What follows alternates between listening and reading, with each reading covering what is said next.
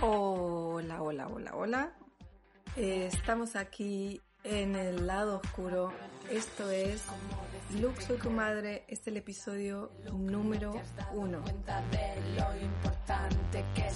Y tengo que decir que estoy muy, muy, muy contenta de que sea el episodio número uno. Por fin. Y que tengo delante mío a mi gran amiga Padme. que, que está hoy aquí conmigo para, para iniciar este viaje que es un podcast en el que vamos a explorar o vamos a viajar por el lado oscuro de la maternidad. Soy tu madre, soy tu madre, intergalácticamente inestable. Entonces, ¿cómo es el lado oscuro de tu maternidad? Profundo. Primero de todo es, eh, es profundo. Y, y a veces tengo la sensación que, que necesita luz, sobre todo. O sea, es como la necesidad de decir, necesitamos llevar una linterna ahí, ¿no? Sí, sí. Y hay poca y hay pocas señales eh, y, hay, y, hay, poca y hay pocos faros. Hay pocas hay señales, pocos faros. pocos faros y poca gente organizando esa excursión. Bueno, de, de eso a, aquí empezamos nosotras. Perdón, sí. O sea, e, esa es la intención, Correcto. empezar a hacer un faro en este lado oscuro que tiene poca luz. Porque la verdad, eh, bueno, y yo que ya, ya estuvimos hablando de que voy a hacer una entrevistada que voy a que voy a interrumpir mucho y que voy a hablar mucho de mí. Esto ya lo dijimos para que la gente se vaya acostumbrando ya de entrada. Eh, que faltan referentes o que los referentes que teníamos están caducos, como si necesitáramos una actualización de software de lo que es ser madres. ¿no? Ya lo que teníamos no, ya no sirve y entonces tenemos que construir una nueva forma Mm. de, de, maternidad. Nunca sirvió, yo creo que nunca sirvió, pero jamás eh, tuvimos la mente tan clara, ni hablamos tanto entre nosotras, ni nos sentimos capaces eh, de identificar juntas que, que, no servía, que no, que no reflejaba la idea, ¿no? La idea de la maternidad no reflejaba a las madres reales. Ya, igual yo creo que nosotras hablamos mucho de, de lo que es la maternidad mm. con nuestros looks. Luxileyas. Luxileyas. Eh, pero, pero creo que todavía se habla poco. O por lo menos yo me encuentro muchas veces con... O sea, yo a, a veces cuando trabajo con embarazadas soy de las que... Las que...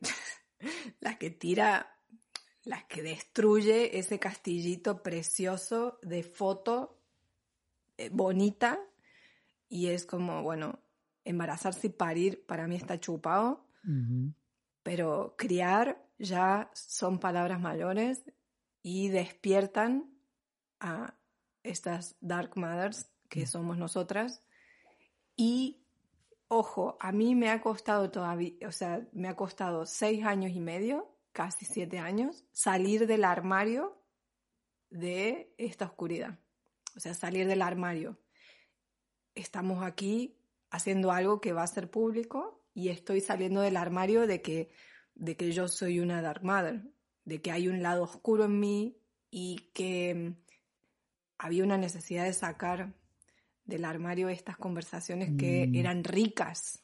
Fíjate que yo creo que ha habido algunos intentos es decir, ¿con qué nos atrevemos? ¿Con qué nos hemos atrevido hasta ahora? Yo creo que hay algunas películas, siempre en tono de humor, ¿no? Al rollo Bridget Jones, como quien dice, Bridget Jones de la maternidad, que juegan alrededor de eh, eh, la fantasía de la maternidad y cómo se ve un poco eh, contrastada con la realidad en el caso del embarazo y del parto, por ejemplo, ¿no? Incluso de los primeros meses de vida.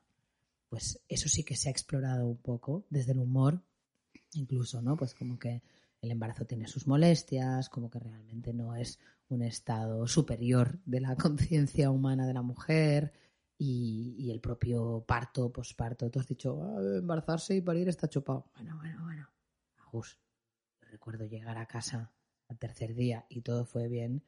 Y recuerdo meter la mano ahí entre las bragas y decir, Oh my God. ¿qué es eso? Ha crecido algo extra en estos Bueno, días. claro. Y es sea, una. Pero esto es una cosa que yo le digo. nadie me había contado, coño, ¿sabes? O sea, Claro. nadie, nadie me contó. Pero esto es una cosa que yo le digo a muchas madres y que tiene que ver ya con la previa. O sea, cuando las mujeres estamos embarazadas, es, o sea, ya no es por el hecho de ser mujer, que esto debería ser para toda mujer eh, como una conquista, eh, el, chicas, poneros un espejito y conquistar primero visualmente ese espacio que, que va a ser visto por un montón de gente. O sea, si tú no te, si tú no te miras, Total. después, o sea, es mucho más fácil. Bueno, en mi parto, de golpe la comadrona se viene arriba y saca un espejo de metro y medio de largo por, por medio metro de ancho y con ruedas y lo va arrastrando, eh, pero en medio del parto. Y dice, de golpe, traemos el espejo, ¿queréis veros? y hay un momento ahí en el que, ¿eh? O sea, mi pareja y yo decimos, "Ah, nos miramos, uh, en medio de la contracción, ah, ah, la oxitocina subiendo, bajando. Y, ¿Tú qué, cómo lo ves? Yo no, a mí, por mí, es secundario. Tú como, sí, sí, sí, lo dejamos. No, gracias. Pueden volver a retirar el espejo, thank you. Me hace acordar que en mi parto, o sea, yo estaba en otro planeta porque fue un parto muy largo, fue un parto muy, muy Dark Mother, o sea, bien a lo Dark Mother, o sea, dos días pariendo la Dos tía, días, literal. 43 horas y media de partograma. Tienes el récord. Tengo el récord, tengo el récord. O sea, que se puede estar dos días de parto Ujú. eh, y, Y todo bien, sobrevivir, y sobrevivir. y todo bien y que se y, y tener un buen recuerdo Ujú. del parto. Eh, es un reto, sí. pero que yo ya estaba en el expulsivo, ya llevábamos dos días y, y la comadrona mete el espejo para que para que Darth Vader, Correcto. Darth Father, Darth pudiera exacto. mirar y, y él diciendo, no, no, está bien, está bien, Es que lo interesante es- gracias. Otra cosa que nunca jamás te dijeron que alguien iba a meter un espejo en toda esta escena, ¿sabes? Entonces yo recuerdo como ese momento de complicidad de que ninguno quería dece- decepcionar al otro, en plan, ¿tú, tú quieres, ¿tú quieres verlo? ¿Tú ¿Tú quieres que yo lo vea? quieres que yo lo vea? O sea, que hay un poco ahí de... Igual no es, ¿sabes? No es el momento de ser muy amables, pero ¿tú cómo, cómo, cómo lo ves, Cari? ¿Sí? Y el otro, yo como tú quieras. No, no, como quieras tú. Oye, vamos a dejarlo, gracias. Pueden retirar el espejo. Siguiente elemento, por favor. Sí, sí, sí, sí. ¿Quién eres más allá de, de la madre que eres? Lo que se pueda contar y, o sea, porque aquí hay, y esto viene a raíz de, esto es Luke, soy tu madre. O sea, eh, de, vamos, o sea, necesito contar, porque a ti ya te lo he contado, ya lo hemos hablado, de por qué esto es Luke, soy tu madre. Y entre las muchas cosas de por qué esto es Luke, soy tu madre, es porque yo soy alguien más allá de la madre que soy de mi look. Y obviamente esto no lo va a poder escuchar ahora, pero en, en algún momento se va a hacer mayor de edad y va a poder entrar a internet y va a poder escuchar a su madre haciendo estas reflexiones acerca de la maternidad.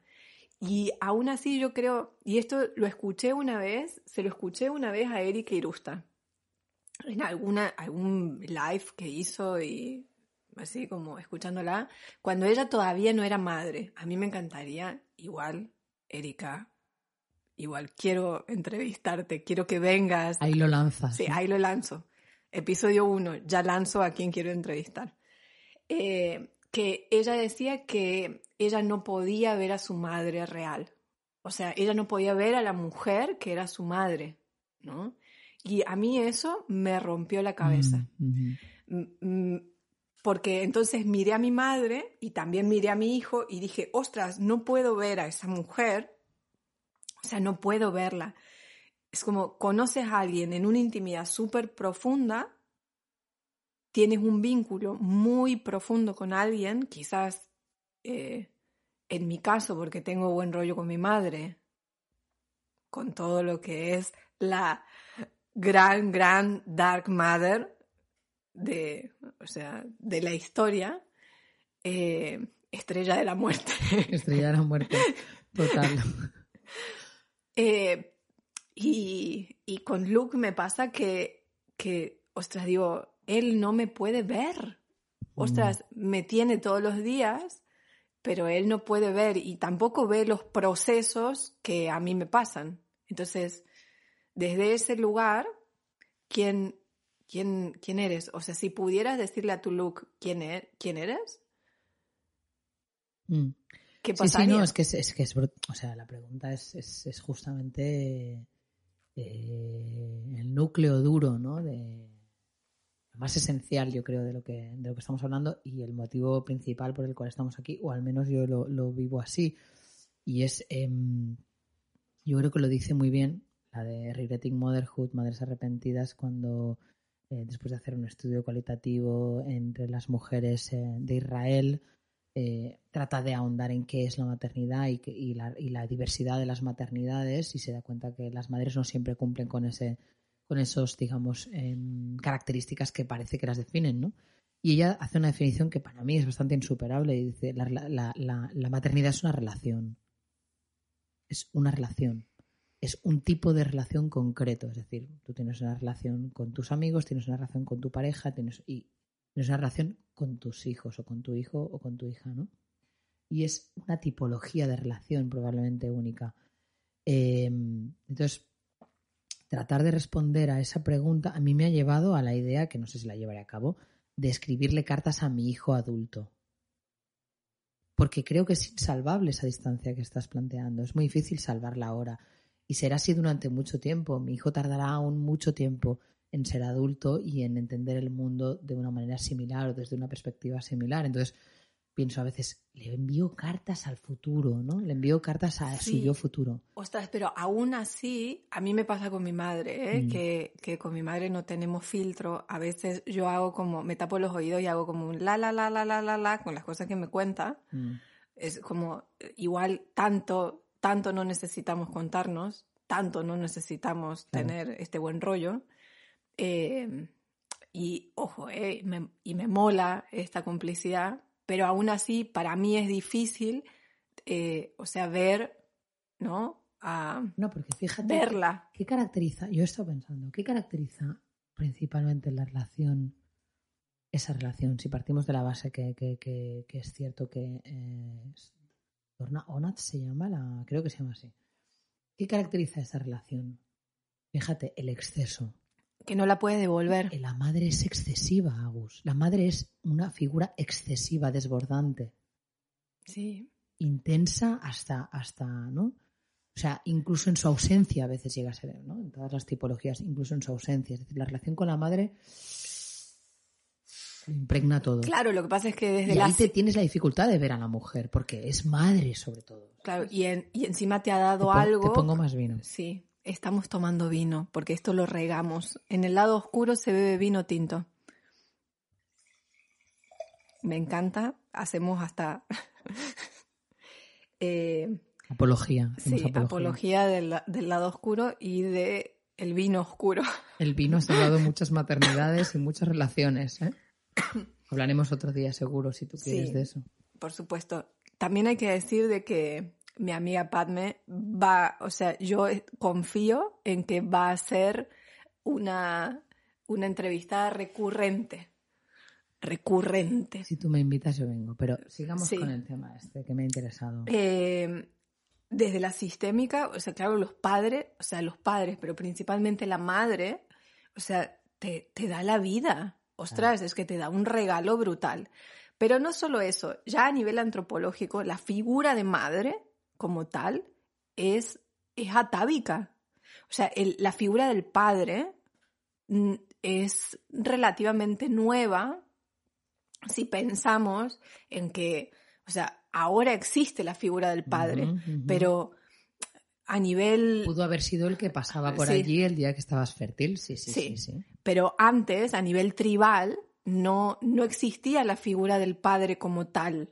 ¿No? Como, como el progenitor, porque no se entendía o no se asociaba a, a la procreación con la vida. O sea, eso fue una construcción que fuimos haciendo en el desarrollo del pensamiento, en, en, el desarrollo de la investigación de cómo funciona el ser humano. Es relativamente nuevo esto de saber. De hecho, hay una teoría que yo no sé si me la he inventado o que la he leído en algún sitio o la he escuchado en algún sitio, acerca de que el patriarcado surge de esto, de esta idea, de que los hombres eh, no pueden saber si son realmente sus hijos y entonces así comienza el tema de la propiedad privada y el tema de la mujer como propiedad también, ¿no? Y esto es algo que lo he leído porque es demasiado complejo y, es demasiado bueno como para que me lo haya inventado yo. Em, Pero estabas preguntando por eso, yo te digo. Sí. A mí, yo he tardado mucho en ver a mi madre más allá de la, de la, de la, de la madre. O sea, en verla como mujer. Porque verla como mujer significa. Fíjate que hay personas que no, han hecho ese proceso, y entonces la madre aún sigue siendo un intocable absoluto. ¿No? Se, da, se da esto. Que tú ves gente que habla de su madre y aún la madre pues bueno, no sé, va a un palmo del suelo. La madre es santa, la madre es santa, es, o sea, no es virgen, pero casi, ¿sabes? Claro, y también la, es la construcción social, o sea, la creencia social de... esa, Tengo amigas que conozco a la madre, pues si tu madre es una perra, o sea, no estás viendo que tu madre es una zorra de... O sea, es, una cabrona de madre. Y a nivel cultural también el concepto de madre cultural. O sea, yo que vengo del otro lado del mundo. dinos de dónde vienes, que no lo hemos deducido por tu acento. Confiesa. O sea, en Argentina el concepto de madre, o sea, es como, además, yo he escuchado de boca de hombres el concepto de son todas putas menos mi madre y mis hermanas. Claro, eso no es solo en Argentina, ¿eh, Cari? Pero, pero heavy mm. metal, o sea, como la gran madre, o sea, no me toques a mi madre. Y es como, bueno, cariño. Pero fíjate que hay como una gran paradoja desde el punto de vista kantiano, esa frase no se sostiene porque si todo el mundo dijera, o sea, si todo el mundo parte de la base que todas son putas, menos mi madre y mi qué, y mi mujer, ¿no? No, mi, y mi, hermana, y mi hermana, ni siquiera, ni siquiera la, mujer, se, salva. No, la mujer no se salva. al final todas son madres o hermanas, es decir, mm, no. Bueno, yo te decía que yo he tardado mucho en ver a mi madre como mujer y que ver a la madre como mujer implica reconocerle una humanidad de la que la mujer ha estado privada históricamente. O sea, ha sido la mujer, la madre no puede ser humana, la madre no puede, eh, la madre no desfallece, la madre está siempre ahí, la madre es generosa por naturaleza, la madre se desvive por sus hijos, la madre, la madre, la madre, una presión que no tiene sentido. Entonces, sí. Y el impulso de comenzar a hacer estos podcasts también viene de esa reflexión. Hablamos mucho como, como personas del el trauma que traemos mm. de la infancia y hablamos muy poco del trauma que llevamos las madres. Eh, y no porque ah, e, aquí es muy delicado porque sé que mm. empieza, ahí empieza a escocer. es como lo del feminismo, que puede, que de golpe, ay, no, ¿qué me va a decir ahora? Que... Mm. Pero que ser madre es traumático. Mm. O sea, te trauma en el sentido de cerebro reptiliano activo, en alerta, durante mucho tiempo, continuado en el tiempo, y, y que, o sea, que genera ciertas frustraciones, ciertas inquietudes y ciertas incomodidades. Y más que decir de que tenemos millones de anécdotas, o sea, de que, todas, seguro que tenéis millones de anécdotas de, esto de se despierta una cosa que es como muy, eh, muy reptiliana, muy primitiva, y es como no te metas con mi hijo y a la vez nuestros hijos nos ponen en contacto con la más mierda, mierder, oscuridad que puede haber. Y que por otro lado hay muchas cosas todavía que aún con cuatro o cinco vinos encima, no, que no son cuatro vinos, tenemos solo una botella de vino y todavía no la hemos acabado. Vamos por la mitad. Pero que que aún sin micro y con vino y con mucha confianza hay cosas que todavía no decimos que nos pasan. O sea, yo reconozco que hay cosas que no me atrevo a decir en voz alta que me pasan con mi hijo. No solo, o sea, cosas que a veces hago que digo, y ahora viene y vendría la siguiente pregunta de cuáles son las frases o las cosas de tu madre que dijiste que no ibas a hacer y que te viste in situ haciéndolas y, y cosas que no hago, pero que dentro de mi cabecita me recreo durante un rato largo pensando, ¿cómo me gustaría hacer esto? ¿Cómo me gustaría hacer esto? Total, no, yo me veo, o sea, es muy- ridículo en mi caso, ¿eh? porque Luke aún es bastante pequeño, es decir, ya llegará, llegará un momento. La, la adolescencia va a ser un momento sin duda cumbre. Yeah. Y Aquí tenemos que hacer episodio mi cada madre día. tuvo que sacar mucha, mucha leña ¿eh? en la adolescencia y probablemente yo tendré que empezar a cortar árboles ya. Pero no, me veo diciendo cosas realmente ridículas y absurdas, tipo ponte las zapatillas 18 veces al día. Y era una cosa que odiaba que mi madre me dijera, ¿sabes? En plan, déjame con las zapatillas, estoy perfectamente, no necesito unas zapatillas. ¿Cómo vas a saber tú si necesito unas zapatillas?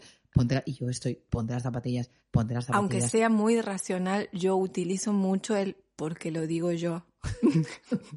Bueno, al final es verdad, hay que dar un motivo, ¿no? Sí. O sea, el motivo es porque lo digo yo, porque es cómodo para mí, porque... Está bien, no tratas de sí, disfrazarlo, sí, es no. decir, bien. O sea, y una frase que digo a- de vez en cuando es, y que dije, yo no, no, yo esto una madre consciente no lo va a decir, yo estoy en el lado luminoso y de repente me vi en la mierder oscuridad diciendo, mientras vivas bajo este techo, ¿Ya lo has dicho? sí, claro, o sea, aquí se hacen Guarda- las cosas de esta manera. Guárdate cartuchos para la adolescencia, ¿eh? Bueno, no los quemes, no, no, los no. quemes ya. O sea, es, yo tengo mucha fe en que la mierda sale ahora así como pa, pa, pa, pa, y que después en la adolescencia, o sea, habré, o sea, como que habré Cultivado ya. cultivado No, siempre me ha gustado tu estilo. la, la mierda total. O sea, como que quemo todo ahora, lo doy todo para que cuando llegue la adolescencia esté tan quemada que me dé igual. O sea, es como, haz lo que quieras. Me da igual.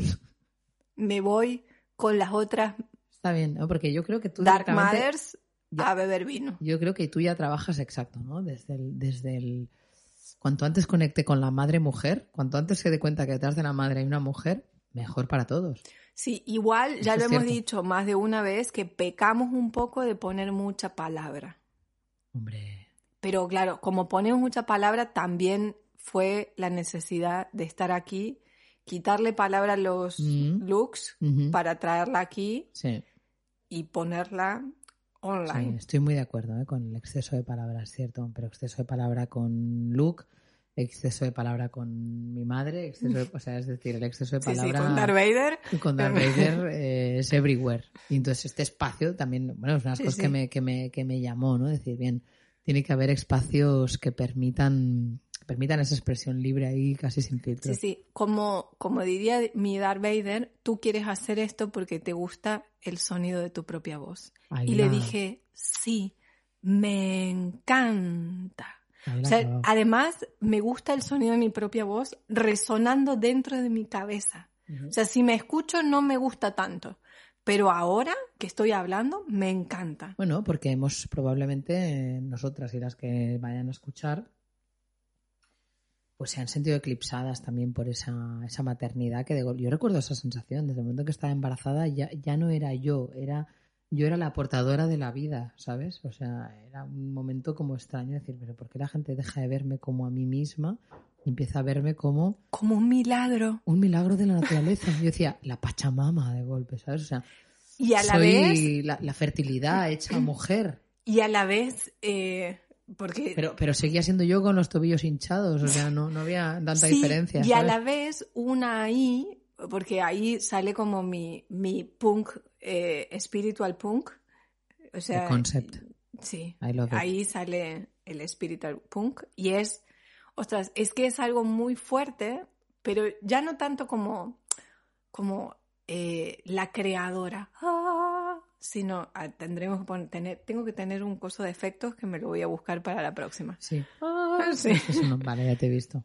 Pero que, que sí que es cierto que en, en la gestación en sí, o sea, todo el tiempo uno está conectado, o bueno, yo por lo menos que soy enchufing con la energía creadora, eh, uno está conectado con algo que es más grande. Hay una ambivalencia Sí. absoluta. sí, Y, ¿eh? O sea, yo creo que Yo la, el gestar tiene que ver con estar muy enchufada, muy cerca de esa inteligencia que no necesita hacer nada. O sea, ostras, es que hay una inteligencia de por sí Biología que, pura. que hace dos ojos, una boca, una nariz, pulmones, o sea, como, y que luego lo saca por el coño y que, ostras, y que eso, además lo loco para mí es ver que la barriga va creciendo, que eso se va desarrollando dentro tuyo, que sale por el coño o por una cesárea en el caso de las mujeres que tengan cesárea, o sea, que sale de dentro de Sale, ti sale, sale. que sale en algún momento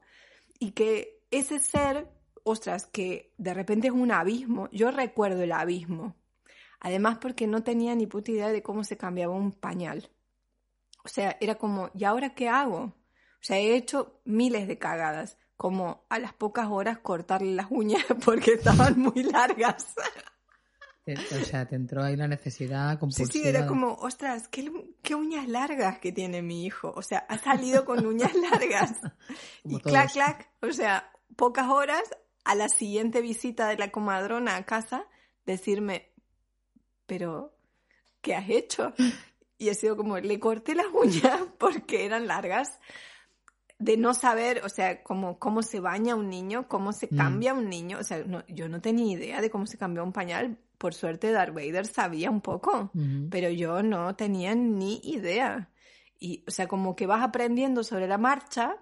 Al principio es como un bebecil que no hace mucho nada. Bebesil es bebecito, bebé, sí, sí, es vale. como, sí, es como un muñequito, ¿sabes? Muñequito, muñequito. ¿Sabes? Como, el- sí, los bebés, los bebeciles Ujú. de muñecos, así como, bueno, Sí, sí, sí, sí. un monigote que no hace mucha cosa porque no te sonríe siquiera, se tiene que esperar varios meses a que te sonría el niño, eso tampoco te lo cuentan, ¿eh? Bueno, tienen ese como ese rollo descontrolado, ¿no? Que bueno, ríen y lloran y no saben qué Ya, cara pero están una poniendo, pobres. sonrisa, o sea, una sonrisa ¿Tú qué- a qué? mamá, Después de nueve meses y un parto es lo mínimo, ¿no? claro, o sea, es como que lo que esperabas era como, Mm. eh, give me the five. Claro. No, o sea, Thank you, nada, claro. Gracias, ¿no? O sea, nada, Gracias, madre, o sea, por traerme al mundo. que- Claro. Eso no va- nada. Pues te avanzo que no llegó y no va a llegar. No va a llegar, no. No va no. a llegar o llegará ya. mm, Pero la cosa es mucho. como que eh, de manera muy progresiva, muy poco a poco, de manera así como muy sutil, como que va atisbando una sonrisa que luego se transforma en una personalidad y que un día te encuentras a un ser diminuto haciendo un mega berrinche con su propia personalidad, Ay, me encanta ese salto. que ha salido de ti. Sí, sí, la imagen típica del súper, ¿no? Y que Sí, tú estás sí. ahí lidiando con la cajera que te mira de reojo, la señora mayor, señora, suélteme el brazo, ¿sabes? Sí, y, Eh, la otra madre que tiene un hijo mayor y que te mira y empáticamente. el tío con el palillo El tío con el varillo. opinando Y exacto. todos. No, no, todo el mundo opina, evidente. de- Desde el embarazo todo el mundo opina. Es el ABC este de la niño maternidad. tiene frío. No, Señora, el niño no tiene frío, ¿cómo porque si no se crecen, pondría. ¿Cómo crecen? O está enfadado, ¿eh? Hoy. O sea, Sí, tienes de todo. A este niño necesita comer, es que lo que tiene es que tiene hambre. Señora, sea com- o sea, y seguro que mi hijo lo que no tiene es hambre. Si nos hubieran dado 5 euros por cada vez que han dicho este niño tiene frío, este niño tiene hambre, este niño tiene sueño, Estaríamos forradas. ahora mismo estaríamos, o sea, Forradas. hablando desde Malibú con Por un Dios. daiquiri, ¿sabes? Es más, yo En la mano. tengo que decir, bendito porteo, bendito Mm. porteo, que facilitó que la gente no lo tocara tanto. Hostia, tengo una anécdota, Gus, que te va a encantar. Cuenta. La padrina, Luke y yo entrando en el metro y de golpe, señora con carencias, con carencias de higiénicas profundas, Ah, que decide, madre, madre novata, que decide que quiere tocar al niño porque el niño le parece entrañable, mono, y era un bebé incapaz claro, de defenderse. todos los bebés son entrañables. Todos son Tienen los ojos grandes Correcto, y tienen mejillas así como y la nariz y pequeña. Es pequeña. Entonces la señora decide empezar a tocar al niño y yo entro en un... Mi trastorno obsesivo compulsivo me impide reaccionar, yo que soy una tía brava, ¿sabes? O sea, no reacciono y me veo en un ascensor diminuto del metro de Plaza Universidad a 35 grados a la sombra oh God. con mi padrina y tres personas más y una señora con unas uñas negras, negras, negras, como si viniera de trabajar en la jardinería de, ¿sabes? Y empieza a tocar a mi hijo y yo me bloqueo, me bloqueo, en plan, solo pasaban por mi cabeza enfermedades posibles. Ataque epiléptico. Ataque epiléptico, tics varios nerviosos, Sí. la ceja y el, el labio a la vez, o sea, a canon, ¿sabes? Funcionando locamente. Y a la vez no podías reaccionar, no, hacías nada. No, no, Sí. era incapaz. Y entonces una rabia inmensa, o sea, cuando por fin llegamos ahí a la planta, rabia, dolor, sudor, sudor, las, las axilas sudando. Rápido al cap, desinfección. ¿Qué ha pasado exactamente? Le ha tocado una señora eh, sucia, uñas o sea, sucias. uñas sucias. Y, y aquí ha venido la padrina para dar fe que esto es real, ¿sabes? Eh, o sea, que sufres momentos así que dices, ¿por qué no puedo, o sea, como sobreponerme a esto, ¿no? Hace apenas un año me, habría podido sobreponer y decir, señora, no toque al niño, entiendo lo del porteo, porque claro, había un momento que tenías que proteger Sí, a Luke. sí, sí, totalmente. Sí, sí, es como, o sea, así puedo meter el codo Clave, clave, lo del codo. y luego cuando se van haciendo más grandes, luego pasan otras cosas. Mm, bueno. O sea, como la gente en el autobús que te dice cosas y, se, y cuando Luke comienza a hablar y a racionalizar por su cuenta y que a mi Luke no le gusta. Yo ya te dije que m- 20 minutos eran pocos. Teníamos 30. Yo eh, hemos tenido un debate antes, paréntesis, con Padme de que, o sea, de que esto iba a durar una hora facilito, facilito. Pero bueno, es episodio inaugural, estamos emocionadas y va muy bien. Pues en el autobús, un señor metiéndose con mi Luke, diciéndole cosas. A Luke, a mi Luke, no le gusta que le hablen. Mm. No le gusta que le hablen los extraños. Y Vaya, empieza... vaya que tiene personalidad, ¿no? Sí, sí, bueno, Eso que o sea, pasa, eso que les pasa a los seres humanos, Sí, fíjate qué cosa. como que te hable alguien que no conoces y que te hable con una confianza desbordada. Pero qué, qué mal carácter. Sí, sí, Qué es que, es que es un niño muy Oh, peculiar. Que no le joder. gracias a todo el mundo. Ostras, es que no, y que no hagas, eh, que no haga fiesta. mal, sí. Algo estáis haciendo mal. Y entonces, claro, Luke tiene la manía de, como de que se va acercando a mí y me empieza a mirar y entonces dice, mamá, que ese hombre me está hablando. y entonces tuve que intervenir en el asunto y decirle, señor, es que a mi hijo no le gusta que le hablen. Y el hombre como diciendo, pero sí, yo soy muy buena gente. Y le digo, sí, yo no discuto que usted sea buena gente o sea mala gente. Es que nosotros, dos, no le conocemos de nada. No sabemos quién es. Entonces, usted viene, empieza a meterse en nuestra conversación. Además, nosotros estábamos hablando Mm. momentos de conexión madre-hijo. O sea, el momento en Mm. el que Luke entiende I am your mother Ujú. y conecta. Y este hombre metiéndose así, o sea, como queriendo meter la cuchara, tuve que explicarle que, o sea, que existen casos de abuso, de pederastia, Señor. de, sí, tuve que explicarle todo eso y el señor asintiendo y diciendo de que yo era una mega madre porque educaba a mi hijo muy bien, pero que él era buen hombre. Claro. Y es como, ok, me da igual. O sea, es que no me interesa. No me interesa su vida, no le conozco. O sea, muchas veces pienso, ostras, si tuviéramos que trasladar esas situaciones surrealistas que tienes con desconocidos a, a una situación de dos adultos, No, no ocurriría. A nadie se le ocurriría No. meterse ahora en nuestra conversación. Pero pasa, fíjate que eso pasa en la franja 03, ¿eh? sí, bueno, ya, toda... está, ya está pasando ya- menos. sí, ya está pasando menos, Ya no sí, ya hacen gracia a estos niños. Estos looks de 6 años ya son un incordio. Sí, ya no, no hacen Ya tanta incordian. gracia. Ya no es entrar en un autobús y que mm, look sea la luz del No, autobús. al contrario. Es como que entran en el autobús Mirada de y Eps. mirada de Mm. qué va a hacer este Mm, niño, sí, sí, sí. de qué manera nos va a arruinar el viaje. A molestar a todos. Sí, sí, sí. Hoy tú, eh, hoy no, hoy no. La semana pasada tuve que hacer el llamado de atención a una mujer diciéndole, a ver señora, usted está hablando de los niños como si fueran el demonio y mi hijo es un encanto de persona. O sea, realmente no ha hecho nada. O sea, has venido así con la impronta, como estos demonios. Y en realidad fue gracioso porque era como, o sea, estos niños que vienen de las escuelas Claro, hippie progress claro. y, y que, y que es- están completamente descontrolados y que no tienen límites. y entonces fue como, eh, Son pequeños terroristas. Sí, perdón, pero es que mi hijo va a una de esas escuelas hippie progress y es un tío bastante ubicado para lo que da su edad. Es Mm. un tío bastante empático. Creo que todavía no ha roto nada, creo que todavía no ha montado ningún pollo y creo que si fuéramos al cine te dejaría ver la película perfectamente. Sí, sí. Se ha generado una cierta intolerancia a los niños, punto de decir, eh, la extinción humana se, se cerca en, en lugares occidentales porque hay una intolerancia clave.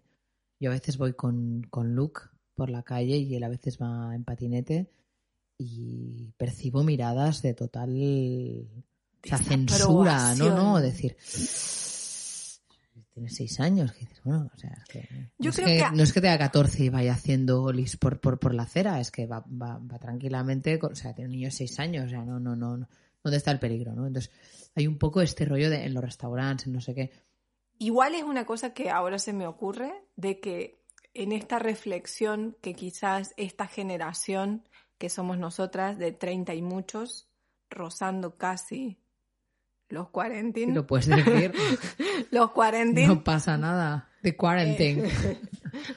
o sea, ahí como de border, de borderline, de como que hay como mucha reflexión y...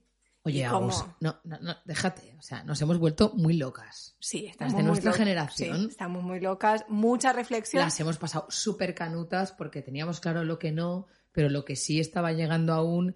Entonces, vamos muy de culo. Tratamos de hacerlo bien, pero tenemos que improvisar mucho y nos necesitamos mucho las unas Sí. a las otras como para decir, eh, no, la, la, Sí, eh, la no tote va que esa, don't judge me, I'm a mother too, ¿sabes? O sea, rollo, hostia, tío, vamos, vamos a partir del diálogo porque las estamos pasando todas muy. De- Es muy difícil. Es muy difícil y la línea con nuestra madre no nos sirve. Y yo tengo que decir ah, que alguna vez se me ha ocurrido. ¿El qué?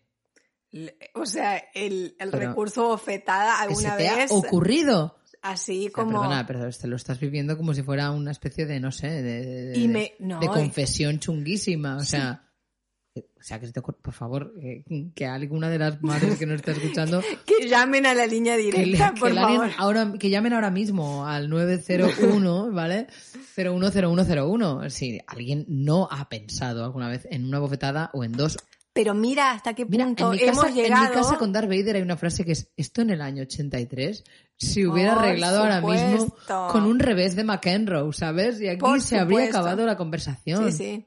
Bueno, o sea, mi madre lanzaba miradas.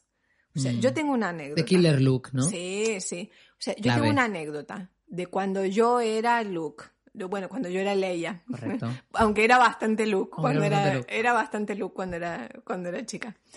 De que eh, un, un día fui a una entrevista con la psicopedagoga del, del instituto y entonces dije que a mí me daba miedo la mirada de mi madre, que prefería que mi madre me mirara a que me pegara.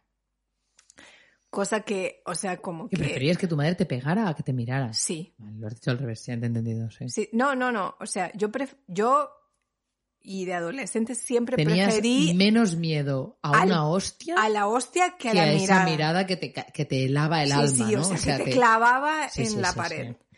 Y entonces, o sea, se, se despertaron todas las alarmas en el instituto y entonces llamaron a mi madre. Cuando mi madre cruzó el portal de la psicopedagoga, la psicopedagoga dijo, ok, ya lo he entendido todo. Vieron la mirada de mi madre y entonces entendieron todo. Mi madre tiene una mirada muy potente, mami, I love you. Te quiero muchísimo. O sea, ahora estoy haciendo madre la mía podrían Sí, sí, yo, dominar el sí, mundo, lo ves, sí, ¿no? eh. O sea, Hostia. ellas son, o sea, son la estrella de la Correcto. muerte, juntas. O sea, pero no la primera, la segunda estrella Sí, de la muerte, bueno. que era aún más grande. Fíjate de lo que estamos diciendo. Lo que estamos diciendo es que ella está al popo, pero cuidado que nosotras, entonces. Nosotras, ¿eh? O sí, sea, vamos está allí. la simiente vamos, ahí, ¿eh? Vamos allí. ¿Cuántas veces, o sea, cuántas veces hemos hecho? Eh, y mi madre tiene una frase muy buena. suéltalo. que es tan mal no lo habré hecho. que estás tú aquí, mira, Eso es muy qué, bueno. qué guapa Eso es y muy qué bien que lo has hecho. Al final, ella tuvo razón. Sí, sí. O sea, es y, y lo y lo mejor y lo peor de todo es que tengo que darle la razón. Claro. Ostras, es que al final tan mal no lo hizo. O sea, mira qué tipazo. No, es que no te pueden ver, pero las que te conocen saben que eres un Sí, sí, pibón a todos sea, los niveles. Sí, Dentro, sí, o sea, fuera. sí, dentro, sobre corazón, todo, mente, dentro, todo. todo. O sea, realmente tan mal no lo hizo. Mm. Y, Sí, o sea, Entiendo creo, la idea. creo Mm. que el, eh, el conflicto surge, no, o sea, creo que hay, ahí hay una línea muy delgada entre la convicción que una tiene acerca de la manera, de una manera nueva y que también te puede salir rana, querida, o sea, es así, o sea, estamos en laboratorio experimentando risky business. Risky business. y, y que y yo hago un alegato a las a las grandmothers Eh, porque sé o sea eh, he estado leyendo estos estos días en las redes sobre o sea todo lo que sufren las grandmothers las grandma las dark grandmothers que es como ostras es que con tantas reglas que les ponemos nosotras Mm. como de no utilices esta palabra no hagas esto no hagas lo otro no No compres magdalenas del súper. Sí, bueno, Mm. eso es lo com- como lo, lo más light, pero después como el decálogo de cómo tienes que Sí, hablarle estas censura. palabras, Mm. no, estas palabras sí, y es como, bueno, o sea, hay una parte que es como la convicción que uno tiene acerca de cómo tienen que ser las cosas. Yo en como un poco a favor de suavizar la relación que tenemos con las grandmothers Mm. es como decir, bueno, en realidad no tiene que ver con que nosotras, o yo por lo menos, crea que mi madre lo ha hecho mal conmigo. Yo Mm. creo que lo ha hecho bastante bien, lo ha hecho lo mejor que podía. Eso Mm. ya de entrada es... eh, es se me está cayendo. Sí, siempre, siempre es lo No lo cuentes, el apósito, no. el apósito. Eh, se, me, siempre- se me caen partes de la cara. Pero, pero ahí yo te matizo, porque pienso que mm, o sea, ellas lo hicieron lo mejor que pudieron, y sin embargo, si, si compramos el- la hipótesis mm, que ellas eh, son mujeres más allá de ser madres y por lo tanto más allá de ser abuelas, es que ellas son otras. Yo también he tenido esa sensación con mi madre, es decir, es que mi madre me crió de una manera y ahora es otra persona, han pasado casi 40 años, Sí, con lo cual enfrentas, enfrenta sí. sus- a su nieto Luke de otra manera. No, evidentemente sí. lo hace de otra forma. Entonces, no, no, no la puedo juzgar Pero entonces sí que y es tampoco la puedo cierto juzgar de ahora. que yo he escuchado eh, el discurso de muchas abuelas Mm. que quizás se que, como que se quejan en cierta forma de que nuestra manera, nuestra intensidad hace que ellas se sientan culpables. Pero tú no de- tienes la sensación que los primeros años, o sea, es el tópico este, ¿no? De que si tuviéramos, hubiéramos tenido un segundo, una ley a un look segundos, Que no me mires así, ¿eh? No me mires así, que Estamos provocando tú y yo, al lado no si oscuro. cuidado, en la luz, en la luz llega. Es decir, hubi- hubieran, la gente que tiene el segundo abre la veda, pero vamos, a saco. Yo tengo una alumna de clase de yoga que tiene tres. La tía está, o sea, la hostia de relajada. Claro. Por Dios, o sea, Es está, eso o morir. está la hostia de relajada y la hostia de cansada. Bueno, las dos cosas. sí. O sea, por eso viene a clase de yoga. O sea, eso también hay que decirlo. Pero sí, creo que el primer, hi- el primer hijo claro. genera un estrés No. en nuestra generación 03, el 03, yo y recuerdo. esto tiene que ver con la exigencia y aquí salen, o sea, salimos del armario feminista. No, volvemos a lo sociológico, es decir, qué presión se pone sobre las mujeres. Sí. Porque, porque la caña que yo le llego a meter a mi madre y a mi suegra es que hoy ya no lo haría, no me hace falta tener un segundo. Hoy que Luke tiene seis años, es que ya me es igual. Mi suegra viene a casa con la copa Danone, que aparte no es ni la copa Danone, es la copa Danone, pero marca blanca del Capravo, es decir, 100 gramos de azúcar por 100 gramos de contenido. Y hoy me es igual, o sea, digo, pues vale, pues venga, pues dale la copa Danone, que no es Danone, que es marca blanca del Capravo. Pero hace tres años era como, eso no va a entrar en mi nevera, ¿sabes? O sea, claro. había una posición ahí como, pam, no, me cuadro, esto Y no todavía- en mi casa. y ni todavía es ecológico siento- ni, ni, ni nada. O sea, todavía no me siento orgullosa de que, de que mi look todavía no ha probado refresco azucarado y tiene seis años. Lo tuyo... Estás en la ortodoxia sí, aún, ¿eh? estoy en la ortodoxia. Voy a ponerte más sea, vino, a ver si te relajas. Y que con otras cosas me he empezado a relajar, como por ejemplo, o sea, que bueno, que hay días que es más fácil que se coma los, los cereales A ver, un momento. chocolatados. Déjame matizar, porque aquí yo he sido testigo de cómo tu look desayunaba una tostada Ya. chucrut. O sea, a ver, madres del mundo que podáis oír esto. O sea, no estamos hablando de ni de Nutella, ni ecológica, ni no No. ecológica, ni de aguacate. Estamos hablando de una Tortita de arroz. puta, una puta tortita de arroz con una capa de chucrut. O sea, es que yo que tengo casi 40 no me lo como, ¿entiendes? Y Luke Ya. se lo come. O sea, ha habido ahí todo un tema de condicionamiento. No me jodas, conductista. Eso no es normal. Eso, Está de puta madre, eso no tía, es para empezar normal. el día. aparte, como de base había como una especie de, creo que era un, un rollo de paté de tofu, ¿no? Ah, paté, no, de tofu, paté de tofu, paté de sí. tofu con O sea, chucrut por encima. O sea, es, Es que... lo más rancio, No, no, eco no. guay que No puedo- puede haber. solo- me reconozco que solo- soy solo- asquerosamente eco guay cuando hago Solo eso. un adulto que ha procesado la importancia nutricional, del equilibrio, de las bases veganas del cosmos. Por otro lado, aunque no nos pague, Chocapic también entra en nuestros desayunos. O sea, para que te quedes tranquila, Ah. antes de ir al cole, o sea, cereales con choco- chocolatados. cereales chocolatados. Argentinian. Chocolatados. Y que vaya al cole y que lo soporte otra. Porque a veces pienso, ostras, ¿a qué hora le doy chocolate? O sea, ¿a qué hora le doy dulce? Pues a la hora de que luego lo voy a entregar a Mm. otro adulto que lo va a soportar durante Yo le toda la doy mañana. chocola- un trocito de chocolate 80% puro. Por la Bueno. mañana. Bueno, y tú me dices a mí del chucrut, tía. O sea, Ah. yo le doy cereales saturados, o sea, a saco. O sea, o sea, no lo la supera nadie, perdona. ¿eh? Mierder, o sea, mierder total a Mm. la mañana, chocolate.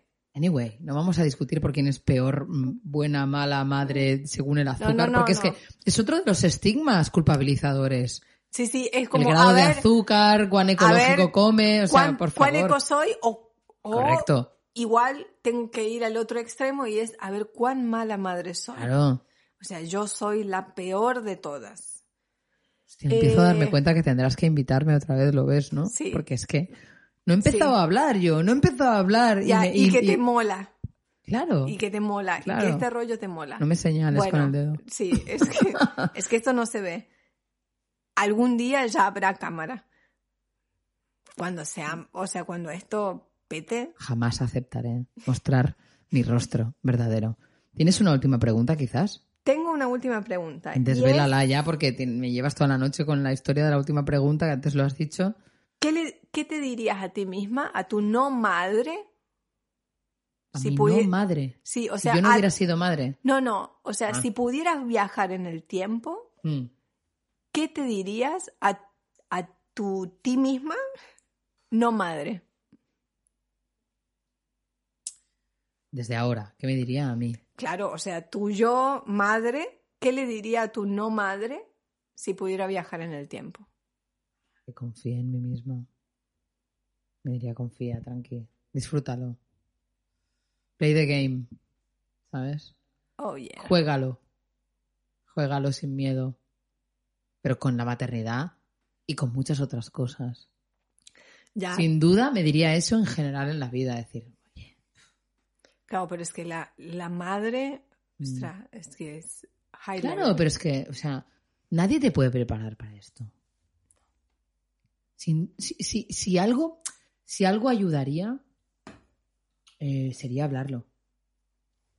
Pero es que no se habla suficientemente, ni claro, ni bien, ni hay espacios, ni esto, esto es un, esto es un resquicio de esperanza, ¿no? Pero no es lo habitual, es decir, poder hablar tranquilamente, ¿no? Se ha perdido esa red de mujeres en la cual yo tuve la suerte de poder participar de algo así, ¿no? De una red de hermanas que con mi madre y recuerdo que una vez al año se contaban los partos. Y yo flipaba, ¿no? Y ansiaba ese momento, era niña y ansiaba ese momento en el que cada una explicaba su parto, su tal, cómo había ido, tal, lo que sabía. Porque, bueno, porque era como transmitir una especie de... Entra mucho dentro de, esa idea, ¿no? De, lo femenino como lo privado, ¿no? Como la explicación secreta de algo que solo las mujeres comparten, ¿no? Y siempre tiene que ver con el hogar, con la casa, con la crianza, con el parto. Y, y aunque no creo que la clave sea preservarlo en lo privado, sí creo que es importante mantener como esa cadena de, de transmisión que de alguna manera nuestra generación perdió, ¿no? Y, co- y que no la hemos encontrado en las madres, porque fueron unas madres, y me voy a pronunciar, ¿eh? pero fueron unas madres como muy atacadas por el liberalismo económico y la era de la liberación de la mujer, que significaba que te ponías a trabajar y después de parir a los dos meses, ¿no? Entonces era lo, lo normal haber dado dos meses de, de pecho y ya lanzarte al trabajo, entonces había muchas partes que se perdían. Ahora hemos hecho como esa recuperación que consiste en contarnos las cosas, en encontrar que, hostia, pues me ha pasado esto, me ha pasado lo otro, tú cómo has solventado esto, ¿no? Los grupos de lactancia, los grupos de crianza, los no sé qué, los no sé Y cuánto. todo lo que cuesta también construir esos espacios. ¿Lo que o sea, cuesta? como, como permitirse el entrar en esos No, espacios. es que a mí me pilló completamente de nuevo. La primera vez que yo puse el pie en el grupo de, de lactancia de Manso, era un grupo que fui porque tenía un problema. Es decir, alguien- Igual nos encontramos en Manso y no. No, es que en Manso, o sea, no nos, no nos...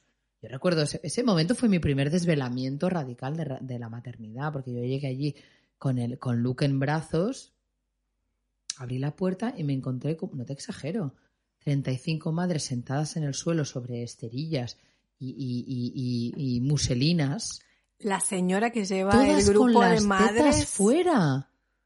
Y todas con las tetas fuera, sentadas en el suelo y con los bebés ahí retozando y jaja. je. Y yo recuerdo que busqué una silla, imagínate, busqué una silla, encontré una silla, me senté y esperé mi turno a que me atendiera. Entonces, todo el proceso que hasta que llegué, me atendieron, me resolvieron el problema en 0,2 porque resulta que el problema que yo creía que era el problema más grave del mundo porque yo pensaba que estaba tarada y que mi teta derecha tenía un problema muy no grave. funcionaba bien. Correcto, y porque era culpa mía probablemente, porque había una tara física que impedía. ¿Ves que no soy solo la yo de que es una cosa mía? Correcto, no, no, claro. Eh, pues la mujer que había allí, la doula enfermera, que además era de, de allí del CAP, tardó entre 0,2 y 0,3 segundos en resolver mi problema porque no era tal problema. Eh, fui a casa con el run run de decir, todas estas tías locas con las tetas fuera, ambas tetas fuera, o sea, les era igual todo. Dije, bueno, estoy de baja, no tengo nada más que hacer, igual vuelvo el martes que viene y volví. Y a partir de ahí descubrí un mundo nuevo de eh, tetas libres, por decirlo de alguna manera. Y recuerdo que pensé, hostia, qué grande esta gente, porque yo no me veía nada identificada con ellas y de golpe me vi ahí sacando una teta, sacando la otra y... O sea, como yo que me di cuenta. una cuando- liberación en todo Sí. esto, ¿no? O sea, para mí lactar fue una mega liberación. Esto puede llevar a raro, era 5 o raro. 10 minutos más. pero, o sea, recuerdo de sacar, o sea, la teta en lugares, o sea, como muy Mm. poco... Bueno, es que tema de la lactancia da para... Capítulo 2. Yo creo que ahí hay un cuestionario de pam, pam, Sí, el sí. parto, la lactancia, ¿no? O sea, algo que... Pues tengo que decir que me siento muy afortunada, estoy muy contenta de que esto ya esté en marcha, Ya ha nacido, ya hemos parido, hemos parido. hemos parido. Gracias. A, a Luke, soy tu madre. Estoy súper, súper, súper, súper contenta. Siento, así como lo siento desde el profundo útero, vagina, coño, No esperaba O sea, menos de ti. que, que esto va a ser la bomba. Por lo menos me lo voy a pasar bien, porque me lo estoy pasando súper bien. Muchas gracias si todavía estás aquí, si llevas 56 minutos escuchando estas chorradas de madre.